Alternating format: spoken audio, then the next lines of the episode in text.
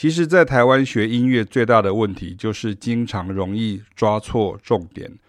譬如像讲很多所谓的调式音阶，就很多人会回到本地考音乐班、考音乐系的古代历史与理解方式，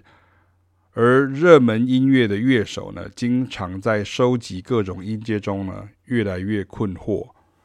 但是关键就在于不知道重点在哪里。重点在于各种音阶可以排成各类稍微相差的顺阶和弦，所以调式音阶的学习反而是在和弦上。这也是我会说那些特征音其实藏在和弦里头的原因。如果你把音阶跟和弦切开讨论，或是只从自己初步理解的字面意思去以为音阶归音阶，和弦归和弦。那这样子你就永远无法抓到西方音乐或所谓你认为是乐理的重点。同样概念呢，再往上一层呢，所谓调式互换的重点也是在和弦上，而不能只是从旋律，也就是可能的音阶去探讨。语言的隔阂真的影响我们在地的学习很大，甚至误会累积多年，一代接一代啊。所以当我们讲到调式音阶的时候，通常一开始大家的直觉反应就是啊，那就是音阶。可是其实呢，调式音阶呢，里面有一个很重要的一个概念叫调式互换。就刚刚提到 modal interchange，它其实是一种在音乐当中非常常见的技法。那你看到调式，你就想说它应该是调式音阶嘛，对不对？可是这个在古典音乐训练当中有大概有讲一下下，但是大家普遍就觉得说考试过关了，或是不考了就跳过，或甚至忘记了。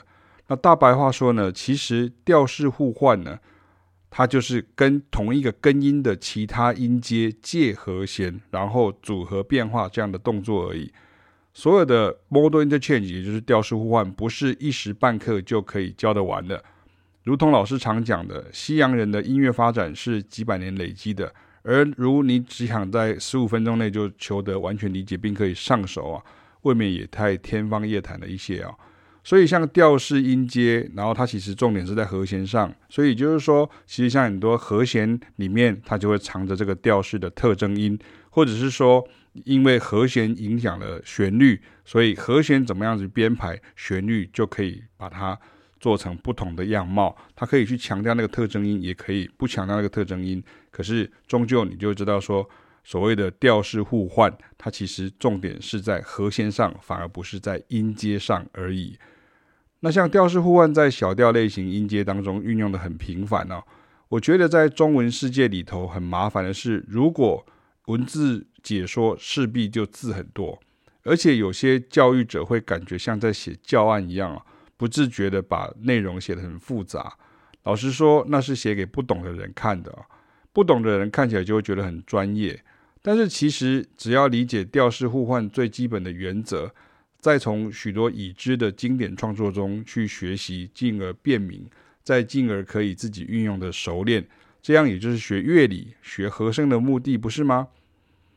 很多时候，我常遇到比较理工背景的学习者啊，会以为是谁发明了一个原理，然后教科书上有写，所有的音乐就是根据。那些或是那一本教科书的规定创作而成的，那殊不知音乐是演进的哈，它不是被发明的。或者像另外一个天平的极端，就是古典音乐训练出身者呢，会一直想回头去重念和声学，或是想要从自己的记忆去捞取这个断垣残篇哦。但是这也犯了本位主义的毛病啊，因为以前学习的记忆方式不同。加上采用的样本不同或有所局限，遇到新物种或者是演化变种时呢，就深感挚爱的这个状况啊。所以呢，你会被老师要求砍掉重练是很常见的状况哦。不然就会一直因为我以为怎么样，我以为怎样，我以为是那样，我以为是那样，然后就卡关在一起啊。所以这个东西真的是蛮麻烦的哈。所以如果你在连各小调的音阶，或者各小调类型的调式音阶，好，比如说我们先把大调先跳过去，像这样子，你如果每个音阶都有顺阶和弦，你都不知道的时候呢，这个时候呢，你就会只从旋律层面去听，好，所以你就忘记了，就是说，或者你不知道说所谓的调式互换有很重要的三个字叫做借和弦，哈，不是谢和弦，是借和弦。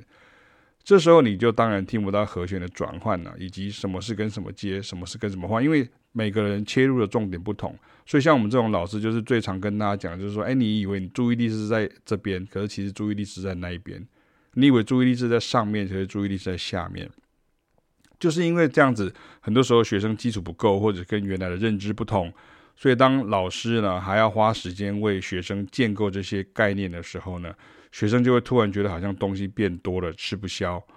所以说，放宽心，好好循序渐进学习很重要。老师也常常跟讲说，这也是为什么外国 YouTuber 拍影片都是十几分钟内就讲过一个主题，但是中文世界的读者得花倍数以上的时间吸收消化的缘故哦。因为十几分钟通常是剪辑的结果，就教育角度来看呢，变成太快看到答案，缺乏老师引导的过程时间。跟学生思考消化的时间，